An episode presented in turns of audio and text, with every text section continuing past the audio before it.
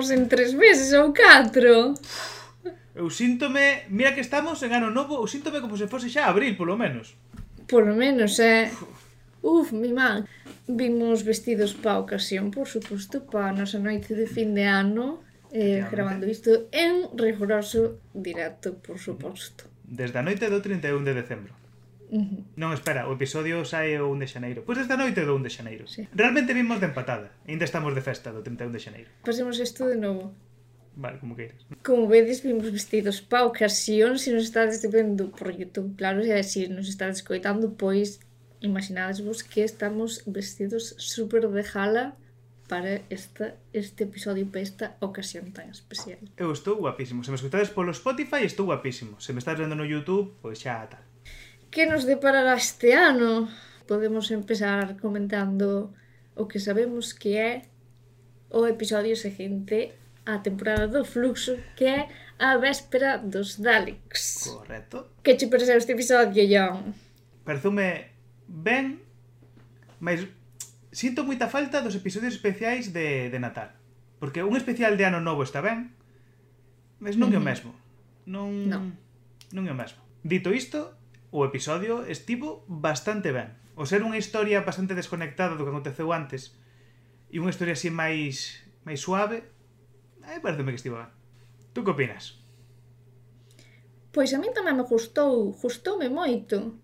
Botaba moito de menos unha historia así directa, sinxela, e que non se liara a trama con cousas que non viñan a conto. Uh -huh. Mm, é directa, ten unha estrutura moi clara, a me gustoume moito. A ver, dentro de que hai eh, especiais de Nadal que están moi ben, este non ten ao mellor así como moito toque de Nadal, menos porque se sitúa claramente mm, xusto antes de do ano novo, pero quitando ese detalle Eh, a mí gustoume, gustoume moito. Que nota lle das? É que, verás, eu vin este episodio dúas veces. Uh -huh. Vino... Se che deu tempo a velo dúas veces. Claro, porque vin así que saio E despois, é que non sei, a resaca foi moi longa, a resaca de, de Ano Novo, e entón, mm. a mí pareceume que pasaran meses, unha cousa. Mm. E entón, como non tiña ben fresco, tiven que velo de novo, E vino a 1,5 de velocidade. Vino rápido. E hei de dicer que a primeira vez pareceume ben, mas non unha maravilla. Esta segunda vez, vendo máis rápido, funcionou mellor. Pareceume máis entretido. Entón, claro... Estás dicindo que, que o ritmo que puxeron as persoas que fixeron estarlo poñendo en cuestión eso. Eu aquí... Estás dicindo que todo o episodio funcionaría mellor un 1,5 veces máis rápido. Eu aquí só vou dicir que con un poquillo máis de ritmo o episodio funciona mellor. Dito isto, o episodio está ben, eh? Isto non é unha crítica mordaz, é simplemente dicer que indo un pouco máis rápido funciona un pouco mellor. Mas o episodio está ben, e eu poríalle de nota un 7, un 7 sólido un xate sólido, mm. que non gaseoso. Non, nin tampouco líquido. Tú que non talle pas? Mm, pois pues eu come aí a arriscar e voulle dar un 7,5 gaseoso. Un 7,5 gaseoso, moi ben. Sí. Episodio de máis eh, dirixido por unha muller. Mm. Dato importante, sí, sí. Dato importante. No. Mm, eh. de Continuade así, por favor, Doctor Who pasamos entón a comentar un pouco de que vai este episodio de Ano Novo e eh, por que lle estamos dando de tan, tan boa nota. O episodio ten unha estrutura moi clara. Eso é, para min, unha das cousas que máis me gustou. Porque é verdad que eu son un pouco máis de prefiro unha trama máis sinxela e ben feita e que funcione que enredar a trama e enchela por riba de efectos especiais e que non te enteres, que non a podas seguir ben, que, que haya ocos que nos explican e todo iso. Así que este episodio parece un, especialmente despois de vir da temporada do fluxo que foi enrevesada con moitos con moitas cousas polo medio que intentamos en cada episodio do podcast mmm, digerir como podíamos e eh, intentar explicala como podíamos. Este episodio non fai falta explicalo. Enténdese. Aparte, funciona moi ben. O sea, primeiro, é un episodio barato, porque acontece todo no mesmo sitio. E ten moi po ten moi sí. poquinhas personaxes. Ten o hmm. que é a, a equipa da Tardis, Team Tardis, e despois dúas persoas máis, Nick e Sara. E é moi sinxeliño, cunha historia moi moi fácil, baseada en luz temporais, e funciona moi ben, porque unha historia simple, sen moita ambición, ben contida, e é o que o que me facía falta a min.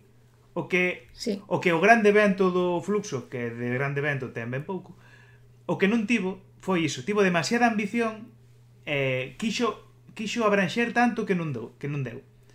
Este non quere embraxar nada, este é sinxeliño, este quere contar unha historia pequeniña e cumpre perfectamente o que quere facer. Entón funciona moi ben. Si, sí, aparte eu tiñalle un pouco de non medo, pero bueno, viñase outro especial con Dalex de novo. Mm. Era como a ver outra vez un especial con Dalex, a ver como explican outra vez, a ver que pasa, tal. E os Daleks tuveron un papel moi concreto e moi sinxelo tamén. Non, non foi nada como sempre entendo que se relacione aos Daleks como con, con cousas super grandes e super importantes, ao final son os destructores do universo que queiras. Pero aquí cumplen un papel máis un, como un personaxe máis sin irse a que hai un, un millón de Daleks sobrevoando a cidade nin nada polo estilo E pareceume que tamén facía falta un pouco desto, de non repetirse tanto cos mesmos viláns ou repetirse tanto cos Daleks é un pouco sempre da mesma maneira, porque creo que viña sendo un pouco sempre da mesma maneira. Un pouco mm, catástrofe universal, sempre vamos a morrer todos. E aquí, pois non, o que dis ti pasa nun sitio, hai eses catro personaxes E xa está, nin siquiera os Daleks se salen desa estrutura. E iso tamén me gustou moito. Totalmente. Aparte, eu tiña medo porque os outros especiais de Ano Novo foran tamén sobre Daleks e contaban como unha historia determinada e eu pensei que este, este ia ser a terceira parte daquela historia e non, foi unha historia completamente diferente e agradecí moito. E hei de dicir, ainda que xa o explicarei máis adiante, que os Daleks non son os maus de todo nesta historia. Non non os poría como viláns. Nesta historia hai máis matices.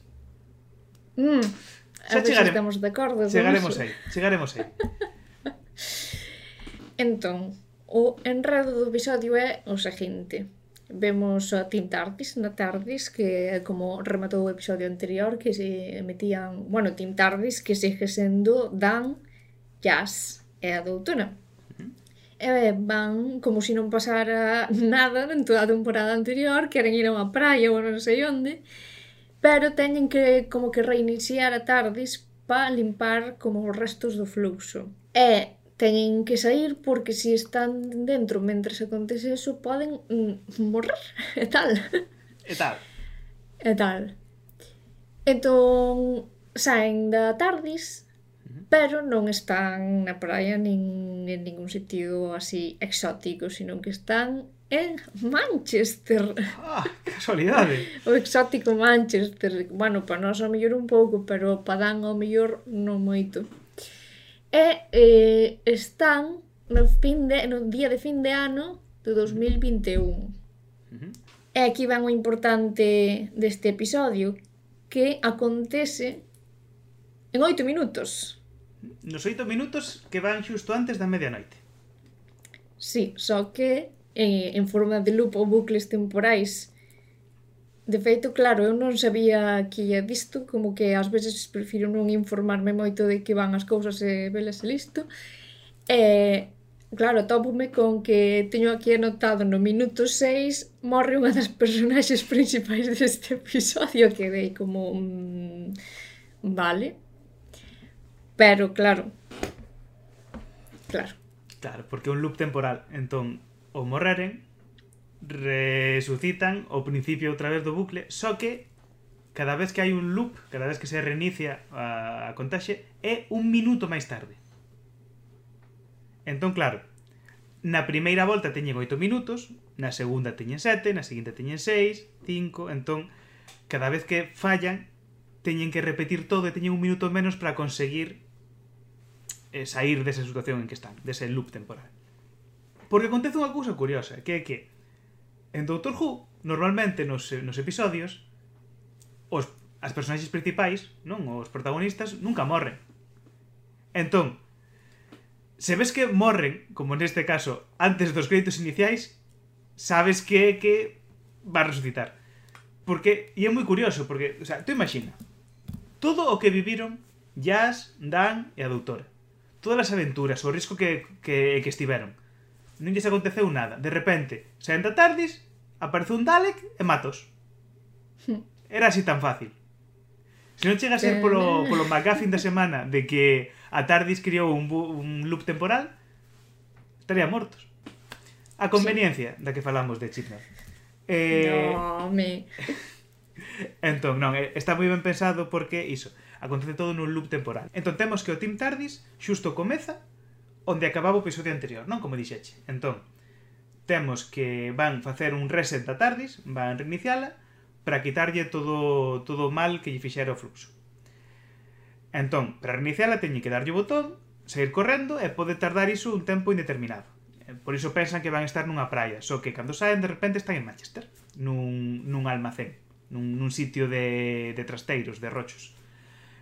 Entón, nese momento saen e a Tardis fai cousas extrañas. Como que vai estupar, como que non, non sabemos moi ben. E encontrase iso que están nun, nun sitio con de almacenaxe, de guardar cousas, e aparece un Dalek que os mata.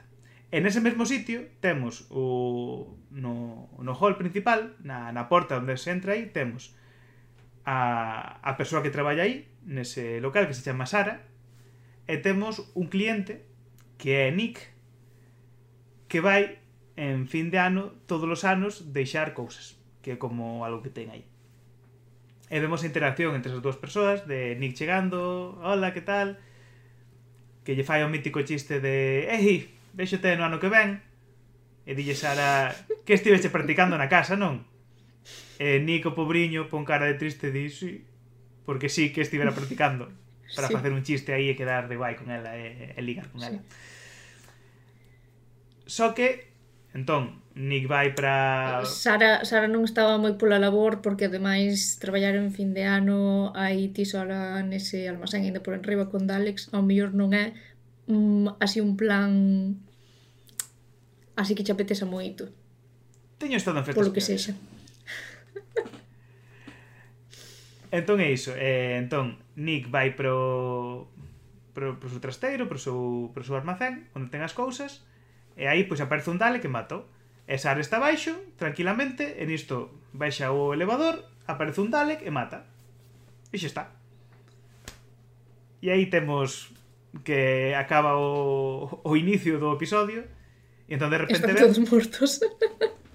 claro, entón vemos que de repente volve a comenzar o episodio, despois dos créditos, un minuto máis tarde. Ou xa, coas cousas un minuto máis tarde. O Team Tardis xa está fora da Tardis, xa saiu da Tardis, entón fan o, re, o reinicio aí, o Sara e Nick xa están falando, entón é no medio da conversa que, que vol, voltan en sí, e como, uh, isto xa o vivín, isto é un déjà vu.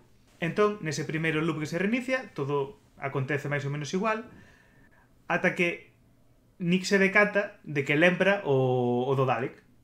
E entón di, ostras, que hai un, un robot extraño, que non un robot un Dalek, mas eles non o saben. Pensa que son, que son robots ou algo así, non sei. Xente que non coñece outro juego. Entón, di, aquí hai un robot asasino, teño que ir a avisar a Sara para salvala. E por a súa parte, temos a Sara que di, ostras, que, que eu lembro que me matou un Dalek, teño que fuxir daqui e salvar o meu propio cu. E, e aí vemos, entón, que quere sair, só que non pode sair do, do local. Porque hai unha parede ao estilo WandaVision. Efectivamente. E ao final acaban morrendo igual. Porque en este segundo loop temporal, ao final acaban morrendo igual. É importante eh, un detalle que é que a nai de Sara sempre a chama cando faltan uns minutos para medianoite, porque di que despois se saturan as liñas. É sempre a mesma conversa de que non, mamá, que, que xa non se saturan as liñas, que iso era antes. E isto é importante para despois como resolven ao final de todo o, o enredo. Uh -huh. Entón, se che parece, en vez de falar do que acontece en cada loop temporal, podemos simplemente facer pois unha explicación xeral de como funciona o loop e ir contando diferentes eventos que teñen lugar. Claro, o funcionamento do loop, que como dixemos, cada vez que volven, volven un minuto máis tarde, pero cando se reinicia é cando o Dalek e en cada loop hai máis Daleks e matan a todo a todos os que están no edificio nese momento que son os dous protagonistas de, deste episodio, Sara e Nick e o Tim Tardis. En cada loop tamén vanse encontrando e vanse coñecendo e van como creando o plan para salir do, do bucle temporal uh -huh. e incluso chegan a utilizar o, o propio funcionamento do bucle para pa seguir co plan e salir desa. É dicir, planean como morrer para utilizarlo para o seguinte loop para estar noutro punto da historia xa. Entón, sabendo como funciona cada loop temporal, vamos falar de cousas que acontecen destacables dentro do dentro dos loops. Primeiro, averiguamos que Nick ten un, un armacén para gardar as cousas das súas exmozas. E ten moitas exmozas. Que é unha sí. cousa curiosa, que hai un momento que, que di eh, mm, hai cousas de moitas mulleres aquí. E di, sí, hai que tiven moitas mozas, algunhas delas foron cousas de dunha noite e así, non duraron moito. Podería e, claro, montarse o seu, pop, o seu propio Scott Pilgrim. Claro, é que o curioso é que su, supostamente están pondo a Nick como un personaxe dun, dun, dun perdedor que non triunfa na vida. Mas para non triunfar na vida, liga moitísimo ese home. O sea, non para de estar con mm. mulleres diferentes. Quer dizer, sí, é como un pouco... Incluso... Sabes? Porque despois mm. é un stalker.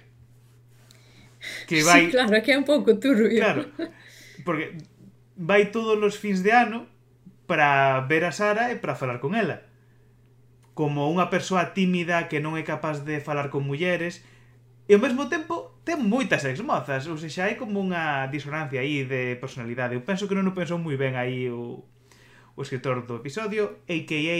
China. No. Claro, porque este episodio ademais é como unha especie de mini comedia romántica cos seus, cas súas turbiedades. Pero A mí gustaríame como comedia romántica, máis en formato película. En plan, ciencia ficción, pero ao mesmo tempo a historia romántica un pouco mellor escrita, quizáis, eso sí. Sí, porque... Pero así, neste estilo. Porque a historia un pouco... A historia basease en que hai un momento despois en que están xuntos Nick e Sara e como que confesan os sentimentos. Entón, é cando Nick lle conta a Sara que o motivo polo que vai en fin de ano é porque sabe que ela vai estar aí, que o seu irmán Jeff, que é o dono do, do almacén, sempre a vende en fin de ano para ir de festa e deixala aí. E que, e que vai para vela ela. E que el, que ela di que un pouco de stalker. E ten toda a razón. Uh -huh. E, e claro, que acontece? Que, como tamén falamos antes, hubo un momento en que, e que o primeiro que pensou Nick cando o Dalek foi en salvar a Sara. E o primeiro en que pensou Sara o ver o Dalek foi en salvar o seu propio cu. E entón, Nick... Que é peor, ser un stalker ou querer librarte dun stalker? É tóxico por todos os lados. Entón, é tóxico por todos. a cousa é que ela entón ao final confésalle que non tiña pensado salvalo, que tiña pensado salvar o seu propio cu. E outro queda como, ah, mm, de acordo. Pero o feito de que o outro fose salvar a ela é unha cousa que ela, que ela conmove. Que ela sente como cousiñas dentro e di, ai, que este bebé é riquiño, que a pesar de ser extraño e ser un stalker, aínda vai ter bo corazón e todo. Entón, a pesar como... de ter almacéns cheos de cousas de exmosas, para sí. devolverllas, eh? Claro, pero claro. Bueno. claro. Pois se pide de volta, claro, claro. Claro, o Monopoly. entón, esa é a cousa que aí onde se desenvolve esa historia de amor, que é un pouco extraña, un pouco tóxica. Eu hei de dicir que a min a personaxe de Sara a min gustoume moito. No. É a súa, o sea, a interpretación é, é a personaxe en sí a min gustaronme moito e para min sería clarísima candidata para Companion, o sea, ojalá encantoume. Vamos ver. Encantoume. Vamos analizar os factos. Primeiro, prefire salvar o seu propio cu antes que salvar a Nick. E deixa a Nick vendido, que o maten os Dalek non me importa. Despois, cando se encontra coa doutora, a doutora argalla un plan e dille tú que tes que na seguinte, no seguinte loop vamos facer isto, vamos nos xuntar aquí e facer isto. E ela pasa de todo. E non lle fai caso. E vai pola súa... Ver, sí. Vai pola súa Eso conta... un pouco feo. Dicindo, vou fuxir eu e que lle den a doutora e que lle den o resto de persoas que hai aquí dentro. Calma. A ver, acababa de conocerla fai un minuto ou dous. Eu pudo acabar de coñecer unha persoa e non quero que a mate. Vale. Así, polo Acaba xeral. de quedar un pouco de, de psicópata.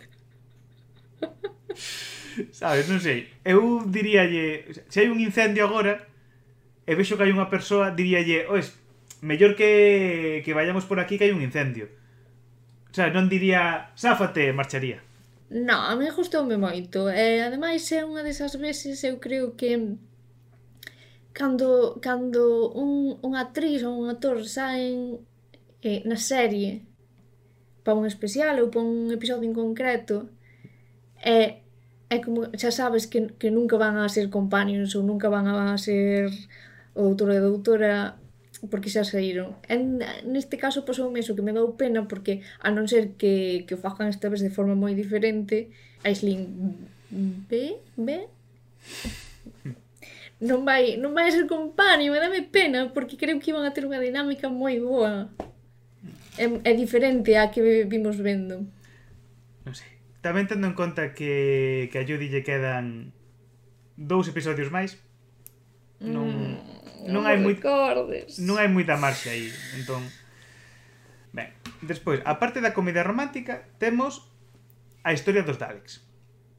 Entón, nun momento determinado descubrimos que o loop non é non é causado polos Daleks, senón que os Daleks se meteron no loop porque descubriron a enerxía da TARDIS o reiniciar a doutora a TARDIS a TARDIS pois botou moita enerxía fora e ese loop temporal E os Daleks, entón, vendo a asignatura enerxética, vendo a enerxía diso, pois foron ali. Porque os Daleks queren matar a doutora. En este caso, con razón. Porque os Daleks culpan a doutora do xenocidio da súa especie. Porque lembremos que durante os eventos do fluxo toda a frota Dalek que había, millóns e millóns de Daleks, morreron destruídos. E a doutora di como, ah, pero non foi culpa miña. A cona, foi culpa da doutora, clarísimamente. Porque a doutora non fixo nada para, para evitalo. A doutora permitiu xenocidio tras xenocidio durante a resolución do fluxo. Entón a culpa sí que é dela. E entón os Dalek mesmo que matar este xamale a vinganza non sexa a solución, pois algo de razón xa van tendo en querer acabar coa doutora que aniquilou a súa raza. A súa especie. O justo que tuveron que quedar de por fin matar a doutora, porque ademais non é algo como que se olviden, é non algo que acontece, e despois mm. volven sobre iso. Sí mataron a doutora varias veces incluso, deberon quedar máis a gusto de por fin poder facelo. Sí. Só so que ao final de pouco valeu. E unha cousa interesante é que se, se neste episodio os Daleks se queren vingar porque foi exterminada a, a súa especie, iso significa que todo o que aconteceu no fluxo aconteceu realmente. E que todos os efectos do, do fluxo están existindo na realidade de Doctor Who. Ou sexa que medio universo está destruído. E non falando tema. É como... Medio universo está destruído. No. Bah. Vamos á praia. Vamos á praia. e teño medo de que o que vai acontecer é que van deixalo así. Como xa está, xa se reconstruirá o universo só. Non vamos facer máis mencións de que o universo está destruído. Mas que o universo sei, fan, está destruído. Mm, ou fan eso ou volven a, a tratalo como un tema principal, en plan pa un dos especiales grandes. En plan reconstruir o universo, non o sei, pero claro, é algo mm, importante. Eu que non está aí. nada.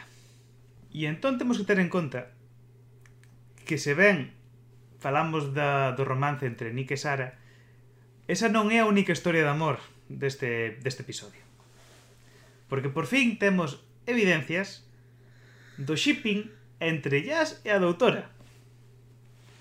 Temos o, o momento ay, en que ay.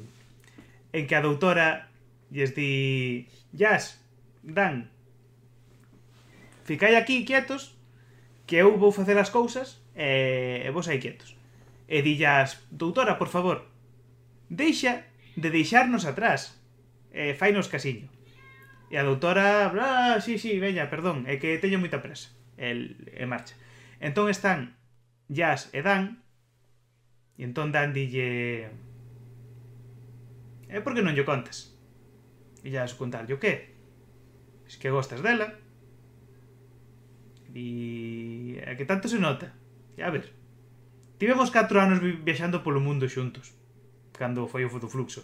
Xa te coñezo eh, non deixabas de ver aí o holograma da doutora todo o tempo. Estás, estás coladiña por ela. Tes aí unha queidiña. Sí, pero foi tamén un pouco entre entre un tanto se nota e un mm, que ela mesma tampouco o quería reconocer, non? Sí. Mm. Claro, claro, porque é a doutora. É a doutora. Non é unha persoa normal E aí dan, entón, vimos que dan actuou de Celestino, aí primeiro co, con Jazz, e despois, no mesmo loop temporal, hai un momento en que é Jazz que en marcha e, e fica Dan co, coa doutora, e entón dille Dan a doutora, ei, que Jazz gosta de ti, eh? E a doutora, home, claro, tamén gosto dela, somos amigas. E dille, no, no, no, no, no, no, no doutora. Estás me entendendo perfectamente. Deixa de facer a parva porque porque sabes perfectamente do que che falo. Só que non queres velo, ou sea, sábelo eh, e eh, queres ignoralo. E sabes que, que hai hai sentimentos, hai feelings, hai, hai cousiñas aí. E moi ben dan facendo Celestino. Como elas dúas non, non se atreven a manifestaren os sentimentos, ten que estar aí Dan de mediador dicindo, ei, ei. Entón xa está establecido o shipping Agora só falta que no seguinte episodio ou no seguinte que o resolvan. Veremos que acontece aí con iso. Un apuntamento aquí, Dan, se si me estás vendo. Eu quizáis lle preguntaría antes a Jazz si, si pode comentar o doutor. Pero, bueno, vamos a interpretar isto como un momento romántico eh, e xa está. Pero eu faría así. Gracias, Dan, tiro en conta. Para a próxima. Que eu, a mí gustame moito a, a personaxe de Dan, eh, gustame moito, é foi todo así moi cookie, e así foi algo como que sobre todo a, a, a comunidade jubían como algo que estaba esperando moito.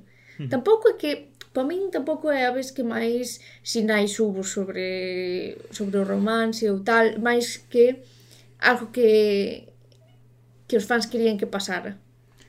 Claro, porque porque isto non, non o pensou Chibnall desde o comezo, senón que foi algo claro. que foro, foi a comunidade que, que no viu e que no fixo.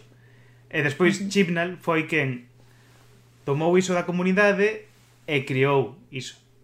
Non, está, mm. non, non é como Rose e David Tennant, que desde o principio no. aí estaba claro que, que había...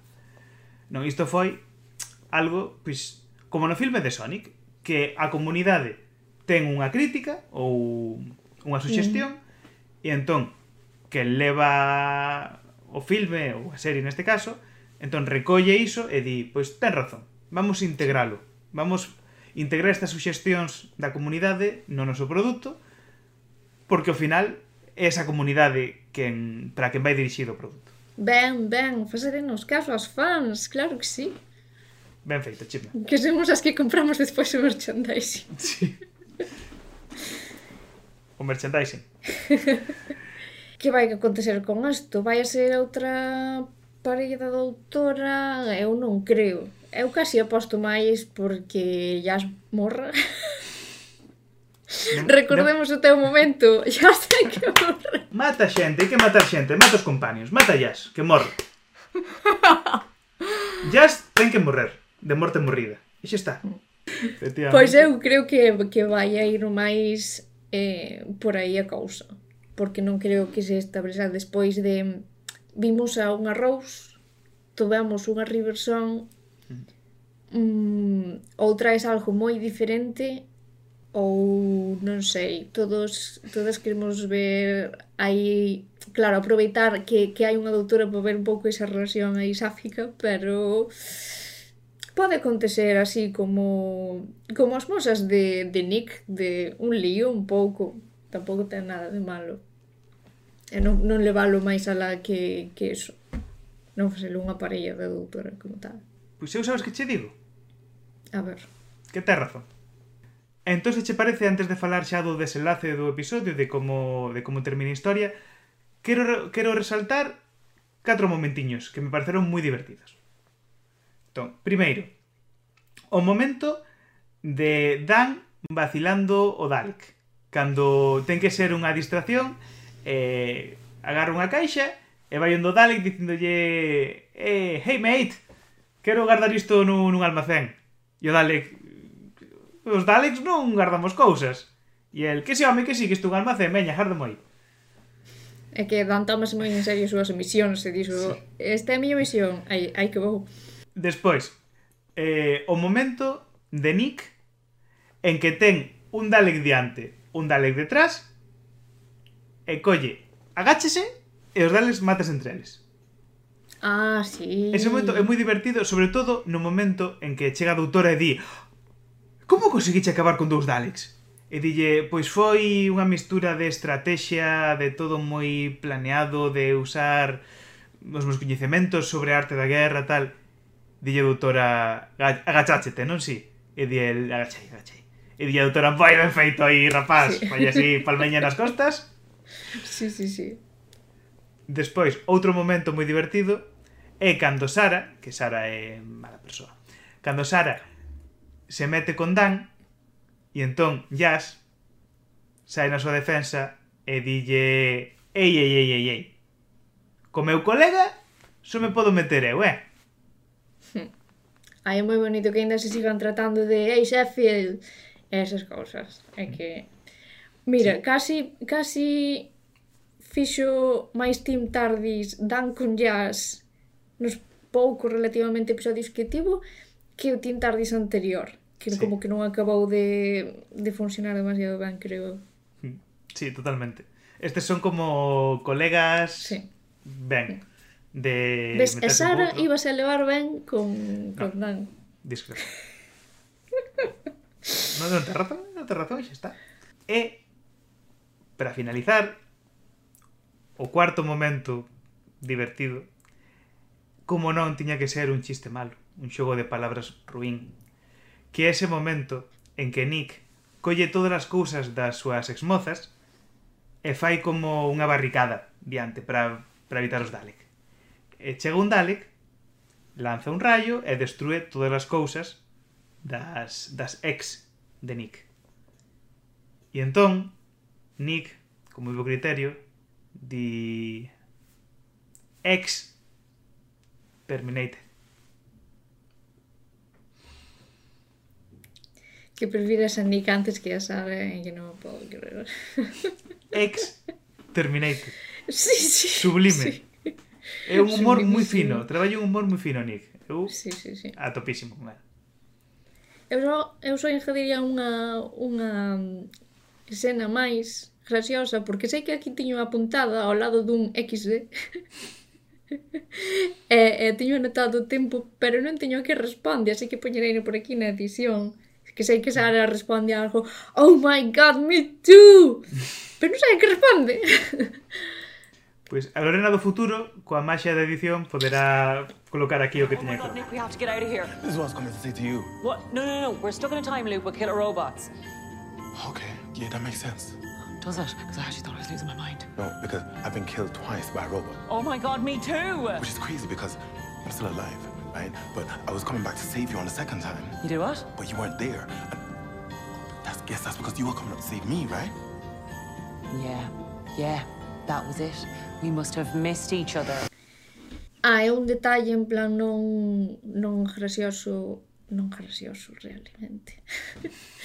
Pero que sí que me gustou foi que mm, que sigan mantendo a forma de, de, de como exterminan os dalis as persoas con ese efecto especial tan característico de Doctor Who 2005 que que se vexa o esqueleto dentro cando dentro da luz cando se exterminan É como... Sí, sí, gracias por manter un pouco esa, esa cutres que facía tan bonito do Who antes mm. que, que obviamente os efectos especiais ben feitos mm, maravilla pero hai que manter esas cousas hai que manter vivas esas, esas tradicións de Dr. Who Claro que mm. sí, a mí gustoume moito, fixome moi feliz, porque ademais como hubo tantas exterminacións neste episodio, pude no ver mm, ben de veces. Sí. O, o carisma do fuleiro, sen dúbida. Imos entón coa resolución do enredo, e vou explicar ademais cunha citación que aparece no propio episodio, que é como van a sair de aí, resúmese en se podemos permanecer vivos, estar fora do edificio, cando sexa medianoite, poderíamos ter unha oportunidade. Así que ese é o plan para solucionar este enredo e, e rematar o episodio. E como chegan aí? Pois, cando están nunha destas ali mirando polo edificio, resulta que o Jeff, o, o que é o, o dono real da, do negocio, que é o irmán de Sara, leva, leva tempo usando o, o edificio para almacenar as súas cousas. Cousas que non sabemos moi ben por qué, supomos que un pouco de, de contrabando sempre se fixo, e ten fogos de artificio no, no soto, na cave, na parte de abaixo do, do edificio. Entón, xuntando os fogos de artificio e o facto de que a nai de, de Sara chama todas as, todas as veces no loop temporal minutos antes de, da medianoite con esas dúas cousas a doutora argalle un plan un plano. Só que para que os Daleks non saiban que é o plano ten aínda outro plano que é finxir un plano que non existe. Claro, porque ademais do que falamos antes de como funcionan os loops o que contan é que como non esquecen o que pasa aprenden de cada situación que van facendo, pero non só aprenden o Tim Tardis e compañía, sino que os Dalek tamén van aprendendo. Claro, entón, claro. Que, claro. que é bonito, porque aí ten a doutora un discurso moi bonito que fala precisamente diso, de que de que a xente pois erra e aprende e vai facendo amigos polo camiño e tenta de novo e volve a errar e ao final despois de tanto errar, de tanto fallar, ao final consegue facer o facer as cousas ben. Hmm. Que é un, un discurso bonito que resume un pouco o a idea deste episodio todo, que é equivocarse, enganarse, meter a zoca unha e outra vez, ata que ao final consegues facer ben as cousas. Que tamén é polo, polo que eu dixía que me parecía un, un episodio que funcionaba que era eh, claro, conciso e bonito porque a mm. parte de, da trama que é, que é sinxela remate con esta explicación de aprendemos dos erros e melloramos. É como, pareceme, ben, ben. Necesitábamos un episodio así, sin máis enredos que estes. Sí. Claro, e entón temos que no antepenúltimo loop a doutora entón argalla o plano, máis argalla tamén que vai usar este, este, este aprendizaxe na contra dos Daleks. Entón, uh -huh. di, vamos facer o penúltimo loop que sexa totalmente unha isca, que sexa falso, para que o plano pareza un, e no último loop poder facer o plano de verdade. Entón, no penúltimo loop, pois xa pasan de todo. Primeiro, no antepenúltimo, xusto antes de, de morreren para ir ao penúltimo loop, a doutora entón di, fai o mítico de Dalex, vos non sabedes que eu teño un plano, boa, que plano máis boteño, ides cagar patatillas, isto vai ser genial. Entón os Dalex din, uh, e mata. Mata, matan a ela e todo Tim Eh, penúltimo loop. Cada un fai o que lle sai. Vemos ese momentazo de Jazz Dan e a doutora sentados nun sofá comendo unhas latas destas que tiñan de feixóns con, con bisté ou algo así era, feixóns con carne.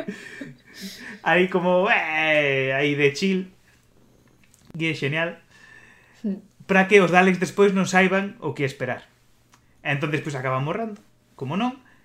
E no último loop, entón, o que argallan é que no sitio onde están os fogos de artificio, colocan o, o móvil de, de Sara. E entón Sara, no momento que chamou a súa nai, dixo Moi importante, mamá, por favor, a miña vida depende disto, tes que me chamar cando falte un minuto para medianoite. Entón colocan o móvil onde os fogos artificiais de maneira que cando os Daleks chegan aí na procura da doutora e de toda esa xentiña o que se encontran, o sea, esa, esa xente non está, senón que hai un móvil, entón escoitan unha voz do móvil, pensan que é esa xente que está aí, disparan o móvil, o móvil está dos fogos de artificio, entón o láser dos Dalek prende os fogos de artificio, todo estoupa, e arrebentan co, co edificio inteiro. E, en, en ese intre, nese, nese momento, aproveitan o, todas as persoas, as cinco, o Tim Tardis máis Nick e Sara, para saíren do edificio e poderen estar fora cando chega a medianoite. E estoupa todo, os Daleks supónse que estoupan tamén ali co, cos fogos de artificio, e unha persoa descoñecida que asumimos que é Jeff, desde a distancia, está asimeando por fogos artificiais e di que espectáculo máis bonito criado só para min. Sí, que ademais eh, o, o, o comezo do episodio cando cando Nick vai ali a almacenar cousas eh, Sara pregúntalle o típico de que non sean cousas perigosas, que non que non prendan lume, non sei que, non sei canto, e precisamente son a xuntarse de todas esas cousas peligrosas que poden estoupar xunto cos fogos de artificio o que os o que, o, o que os salva da, da situación. Uh -huh pero non está ben igualmente. Nenos, non xogades con lume. Sí. E lume ficou sen amigos. Ben, eh, e para acabar temos o a este niña do final en que Nick e Sara están montando nun, nun taxi para iren de viaxe moi lonxe porque Sara quería ver mundo, mas como traballaba neste edificio non podía, entón, o se librar do traballo do que non gostaba, pode finalmente viaxar polo mundo con Nick. E polo que contan, esa é ese é o seu segundo encontro. Ou seja, o primeiro encontro é o momento do loop temporal e o segundo encontro é iren de viaxe por aí a un país afastado. Sí. Unha relación que vai demasiado rápido. Red flag. É así, é como remata o episodio. Eu, eso, xa comentei un pouco por que me gustou tanto por que necesitaba desde fai tanto un episodio de Doctor Who así de claro. Non fai falta tantos enredos, non fan falta tantos jeje fogos de artificio. Non fai falta con, con personaxes interesantes e un, un enredo que tiña sentido sobra. E, oxalá ver máis, máis episodios de, de Doctor Who así, pola miña parte, gostei moito máis deste que de moitos outros máis importantes. E a min o que me dá é que veremos iso porque o seguinte episodio tamén parece que vai ser deste mesmo pau, parece que vai ser unha historia contenida. E despois teremos, lembremos, fáltanos para para terminar coa era Jodie Whittaker. Temos este episodio que xa foi, o seguinte episodio que será o episodio de Pascua, O seguinte episodio que é o especial centenario da BBC que será para, para o outono. E nese episodio centenario da BBC é cando é a rexeneración de Jodie Whittaker. Aí é o último episodio dela como, como doutora. Ou como doutora oficialmente. Como a doutora principal. E dai saltaremos o ano que ven, en novembro, co 60 aniversario. Que vai ser un ano longo sen Doctor Who. Vai ser. Entón, temos a contaxe regresiva xa. Faltan dous episodios para que teñamos que dicir adeus a Jodie Whittaker. E con esta dor no corazón, despedímonos a tu episodio especial de Pascua titulado A lenda dos demos mariños.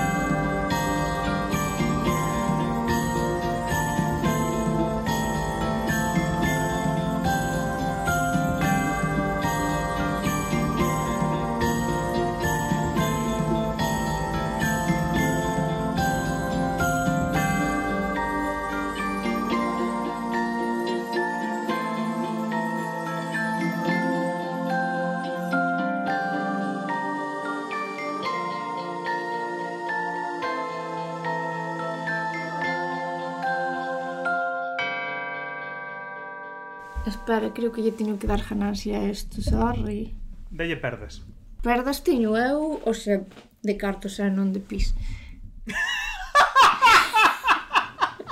Pero por que teño que dicir tantas tonterías, é eh? teu culpa. Eh, Nembargantes, xa que logo. Arromba coches. Xonki. Xonki. Xonki. Gromo. Véspera. Hai agora moitas avésperas velutinas desas. A min os peidos non, é unha cousa que me, que me dá bastante noxo. Non, non, non levo ben o tema dos peidos. Que se meten todos na tarde tiqui tiqui tiqui tiqui tiqui tiqui tiqui Beer. Beer.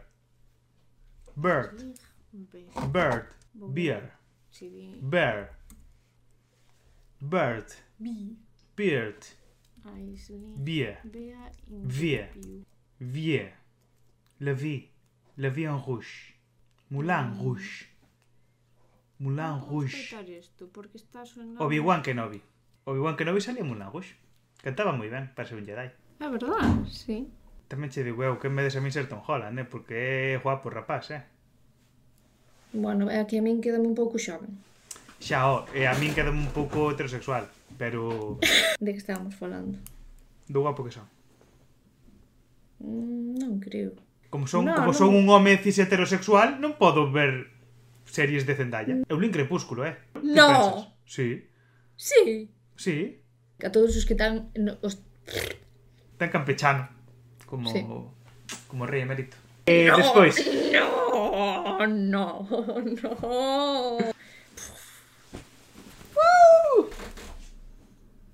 Por ti en galego. Como somos estes paleofalantes, verdad? Un, dous, tres. Un paleofalante, un fala... María. No, rime, ahora a xente vai pensar que me río dos teus chistes.